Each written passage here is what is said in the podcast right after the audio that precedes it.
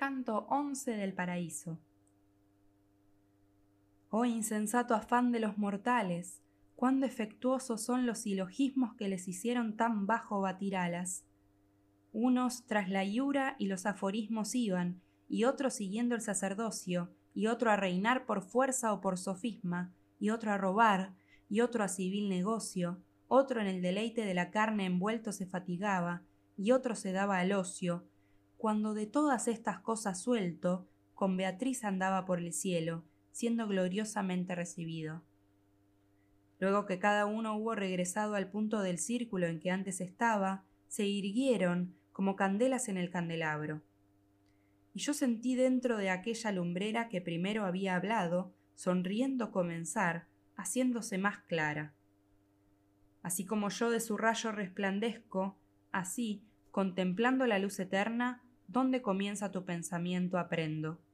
Tú dudas y quieres se disierna en tan abierta y en tan fluida lengua mi decir, que por fuera lo comprendas, donde antes dije en el que adelanta, y donde dije no surgió el segundo, y es necesario que bien se los distinga.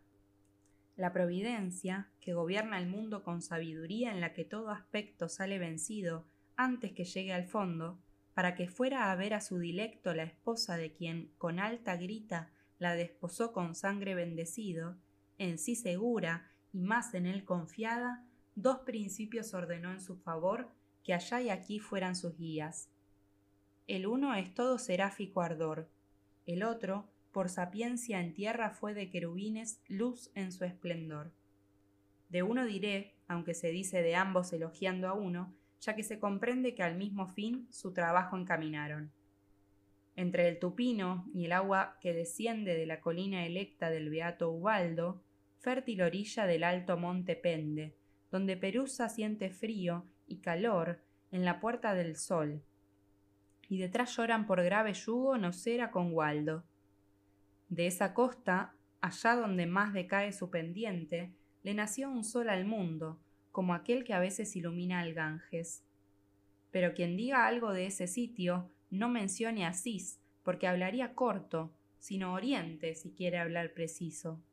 No estaba aún lejos de su nacimiento cuando comenzó a sentir la tierra de su gran virtud el primer consuelo, que amó una mujer, joven y en guerra con su padre, a la que, como a la muerte, la puerta del placer ninguno entreabre, y delante de su espíritu corte et coram patre se unió a ella, y la amó día a día más y más fuerte. Del primer marido separada aquella, mil cien años y más, sola y oscura, hasta que él llegó, estuvo sin convite. Ni vale oír que se encontró segura con Amiclates, ante el sonido de la voz, aquella que a todo el mundo dio pavura. Ni vale ser constante ni feroz, tal que cuando María quedó abajo, ella con Cristo ascendió a la cruz. Pero para que no parezca tan confuso, Francisco y la pobreza en los amantes entiende desde ya mi parlar difuso. Su concordia y sus felices semblantes, amor y maravilla y dulces ojos, de pensamiento santo fueron los causantes, tanto que el venerable Bernardo se descalzó y detrás de tanta paz corrió, y corriendo se sentía retrasado oh ignota riqueza, oh bien feraz, descalzo egidio, descalzo silvestre, detrás del esposo, así a la esposa van. Allí partió aquel padre y maestro, con su mujer y con aquella familia que se ceñía el humilde cabestro. No grabó flojedad de corazón su coronilla, por ser el hijo de Pedro Bernardone, ni por no parecer apreciable maravilla. Más bien regiamente su dura intención expuso a Inocencio, y de él obtuvo para su religión el primer sello. Luego que la gente pobre creció tras de él, cuya admirable vida mejor cantaría la gloria del cielo, una segunda corona bendecida ciñó Honorio, por el eterno espíritu, a la santa voluntad de este archimandrita. Y luego que por la sed del martirio, en la presencia del sultán, soberbia, predicó de Cristo, y los que lo siguieron, y que encontró a la conversión acerba a mucha gente, y por no estar en vano regresó al fruto de la italiana hierba, en la cruda roca entre Tíber y Arno, de Cristo tuvo el último sello, que sus miembros llevaron por dos años. cuando aquel que al bien lo destinó le plugo llevarlo arriba, a la merced que él merecía por haberse rebajado, a sus hermanos, como justos herederos, recomendó su dama más querida, y les mandó amarla con la fe de acero. Y de su seno el ánima preclara quiso salir, regresando al reino, y su cuerpo no quiso tener féretro.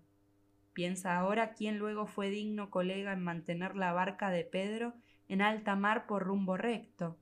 Ese fue nuestro gran patriarca, porque el que lo sigue, como manda, puede discernir qué productos carga.